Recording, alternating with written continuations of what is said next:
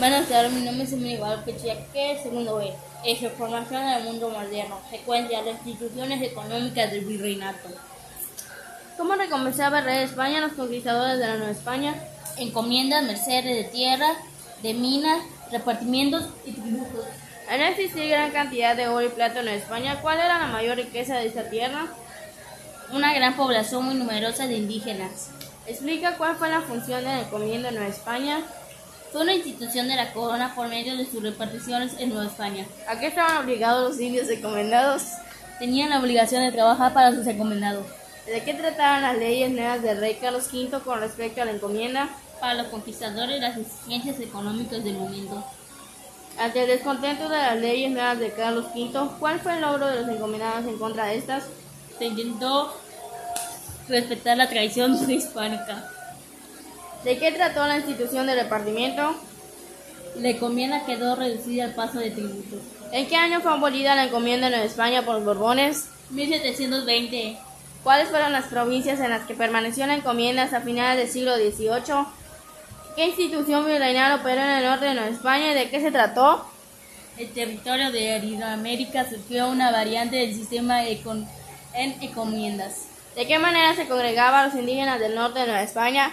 Los pueblos conquistados se llevó a cabo la estructura económica prehispánica basada en el pago de tributos.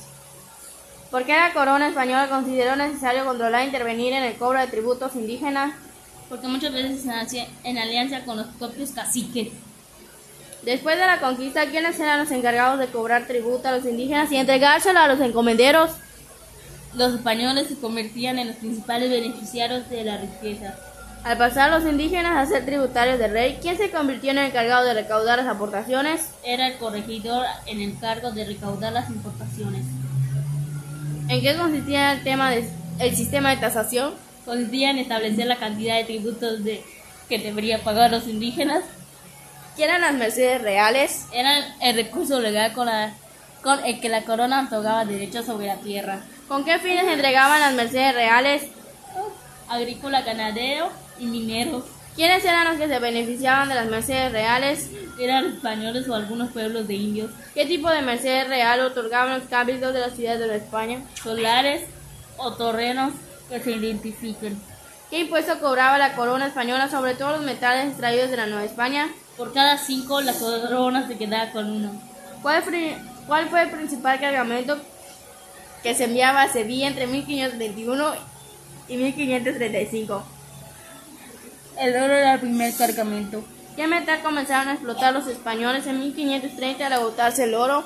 La plata. ¿Dónde se localizaban los principales filones de plata de Nueva España? En zona de región del eje volcánico tropizal. Explica en qué se fundamentaba la economía europea en los siglos XVI y XVII. Se fundamentaba en el sistema que media la riqueza de las naciones de acuerdo con la cantidad de oro y plata. ¿Qué región se convirtió en la primera zona platera de Nueva España? La región de Tasco. ¿En qué décadas abrieron las primeras minas de plata del norte de Nueva España? 1540 y 1550 se abrieron las primeras minas. ¿Qué sitios mineros se convirtieron en los más productivos de Nueva España hacia 1550? Guanajuato y Pachuca. ¿De dónde provenía la mayor parte del oro que poseían los indígenas? Provenía de los llamados placeres, que son depósitos de fragmentos. ¿Cuáles fueron los, los, centros mineros entre 1547 a 1570? Fueron Jalisco, Nayarit, Aguascalientes, Zacatecas, Durango, Chihuahua y Sinaloa.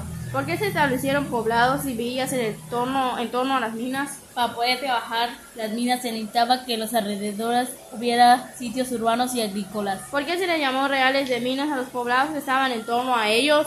Tenían que contar con la población considerable que tuviera cargo de varias minas. ¿Cómo se regían las reales de minas? Con una diputación de minerias.